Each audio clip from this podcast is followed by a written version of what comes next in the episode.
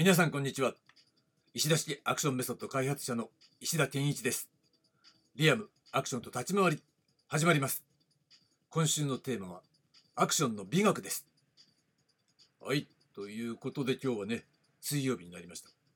えー、昨日は相反共存性ということでね、えー、それ自体が何なのかつまり、えー、相反するそういう、え要素が、え一つのアクション表現の中でもしくは一個人の中で共存してる状態。ね。これのことなんですよ。でこれが実はこれアクション表現のもう本質。ね。極意。そういうね重要な概念なんですよという話でしたね。で水曜日。今日のテーマは盾と立ち回りです。ね。これも再三さ取り上げてるんだけど確か先週もやったよね。なんかね似たようなことをね。取り上げたと思うんですがなんで？って言ったら重要だからなんですよね。何度も出てくることは、えー、重要だから、えー、そう思ってくださいという話はしてると思うんですが、まあ、確認も含めてでは、えー、盾と立ち回りが、えどういった関係にあるのかというねそういった話から始めてみたいと思います。まずね、えポイント。盾と立ち回り、ね、という用語概念が残ってることからもチャンバラっていうね表現の中に相反共造性が内包されていたということがわかるよねというのが今回の、え、話なんですよ。で再三言ってるように、え、盾と立ち回りっていうのは、まあ、よくねみんな、えー、どういう違いがあるのかなみたいなねどういう意味なんですかみたいなねことっていうのを疑問に思ってるそういう人は多いです。で私もよく最初は分からなかったけどそれは現場に出てたらなんとなくそのコンテクストっていうものをねこう読んでいくことでなんか普通に分かるわけだ。でなんで普通に分かるのっていうことなんですよ。実はそれは同じものをほぼほぼ同じものを指しているからっていうねことなんだよね。でそれはどういうことっていうとよし盾をつけるぞとも言うしよし立ち回りをつけようとも言うわけだ。ということは2つの、えー、共通点としては振り付けっていうものが意味があるんだなってことが分かるわけね。うん、そういうこと。うん、だからそれは時代劇が縦で現代劇が立ち回りとかそういう分類は実際はないです。ないんだけどまあなんとなくその慣習的にねえー、使うってのは分からなくはない。からはそれはオッティなんじゃないかな。だけれども、そうやって決めつけてる人がいたら、それはおバカさんね。何にも知らないんだな、こいつはって。いうふうに思って間違いないでしょう。じゃあどういうことっていうね、話は今まで、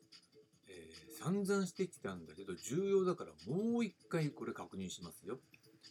つまり、チャンバラにおいては、ね、振り付けのことを手っって言いますよね。まあ、チャンバラだけじゃなくて、日本人は手っていうわけだ。手をつけるっていうわけね。まあ、専門用語ですよ。だけど、手っていう言い方はね、伝統芸能の世界なんかでは普通に使うよね、武術みたいなものの中でもね。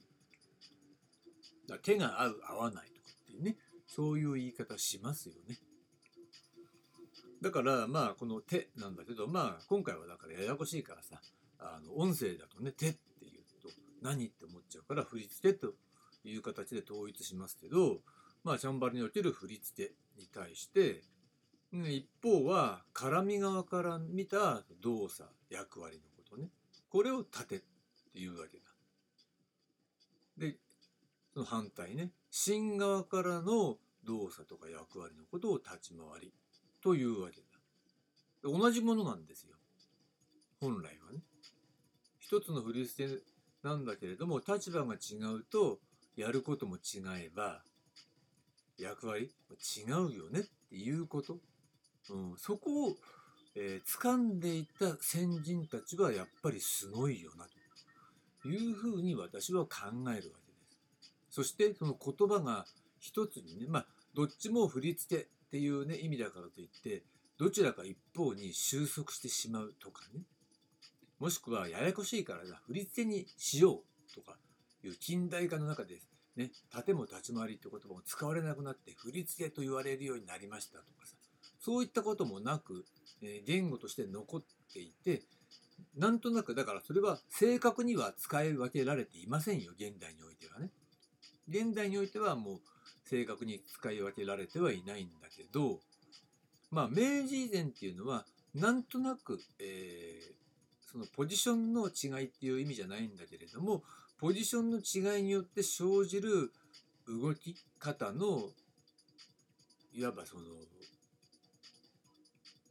動作の作り方だよね。動きの立ち回りの振り付けの作り方、うん、というものに対してやっぱり大勢をバーって動かす動きっていうのを盾って言ってて、ね、1対1でこう動く切ってくる避けるみたいなさそういったことを立ち回りと呼んでいたっていうのは、えー、江戸時代ぐらいまでは、えー、そのように使われていて明治以降はまあどちらもその共存して使われるようになったと混同して使われるようになったっていうのはこれは文献に書いてあることなんです。でそこは確認しておく必要があるんだけどまあやっぱりそれは究極的にはその振り付けっていう問題を、えー、追求していくとやはりそれは、えー、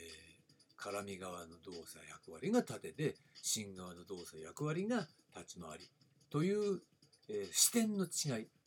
ベクトルの違いっていうふうに考えるべきなんですよ。うん、だからこれもいいですよ別に石田説でもいいけどさいやこれはほぼ間違いないね。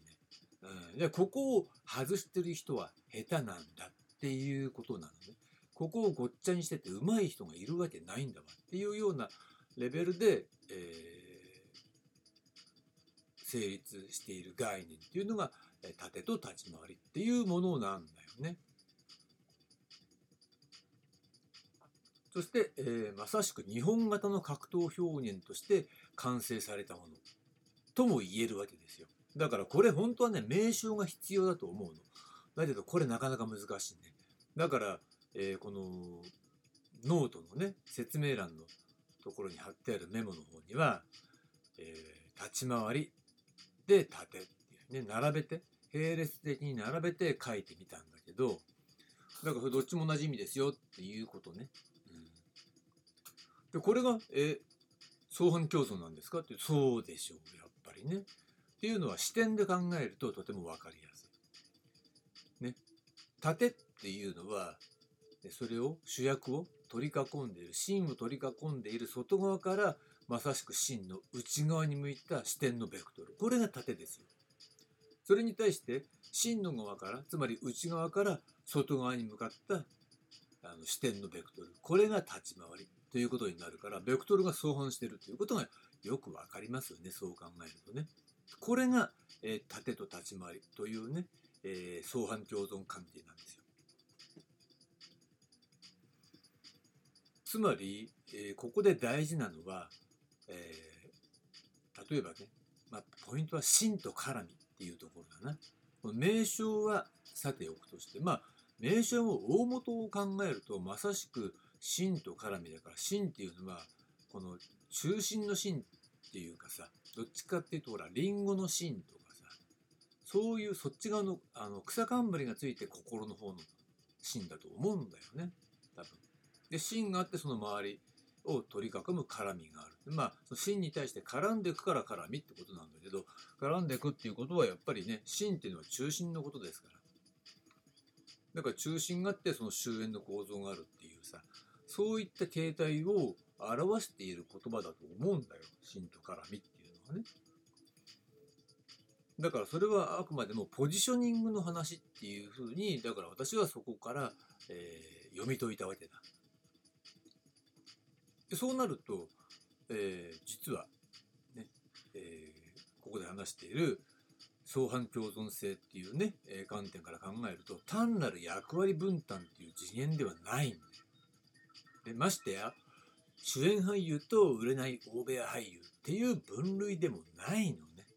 うん、だからそういった概念は、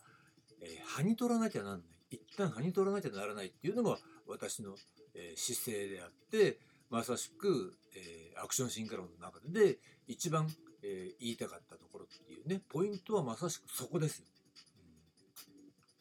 じゃそうじゃなくて何なんですかっていうと、ね、相反する異なった役割の、ね、共存によって成立する表現であるっていうふうに考えるべきなんだよ。ね、でここに相反共存性の原点があるというのが私が、えー、達した結論なのね。わかります？これとても重要だよね。えー相反する異なった役割が共存することによって、えー、表現が成立するというのがこれ日本型格闘表現すなわち立ち回り盾みたいな感じね。まあ、とりあえずアンドがいいかどうか別なんだけど、まあ、立ち回り盾で言っとこうかみたいな。ね。そんな感じなんですよ。だってね、この歴史性っていうことを考えたら、やっぱりね、この立ち回り盾っていうのは一番古いわけでしょ。アクションよりも古い。アクション以前にもすでに存在して確立していた表現であるわけです。そうなった時に、まさしくその中にすでに相反共存性というものが存在していて、なおかつ言語の使い分けとして残ってたっていうんだから、もうこれかなり成熟してる文化だなということは分かりますよね。つまり相反共存性によって成立するっていうね表現が成熟しているっていうそういう意味ね。うん、こことても重要ですね。うん、とても重要だからまあ何度も何度もまあアクションと立ち回りの中でね出てくるわけなんだけれど、まあ、出てくるたびに今回もまた新しい視点とかね新しいえ観点からの角度を変えた説明とかそういったものが付随してくるわけですよ。ね、これが、えー、盾と立ち回りという話でした。で明日なんですが明日は運動構造という話です。はいありがとうございました。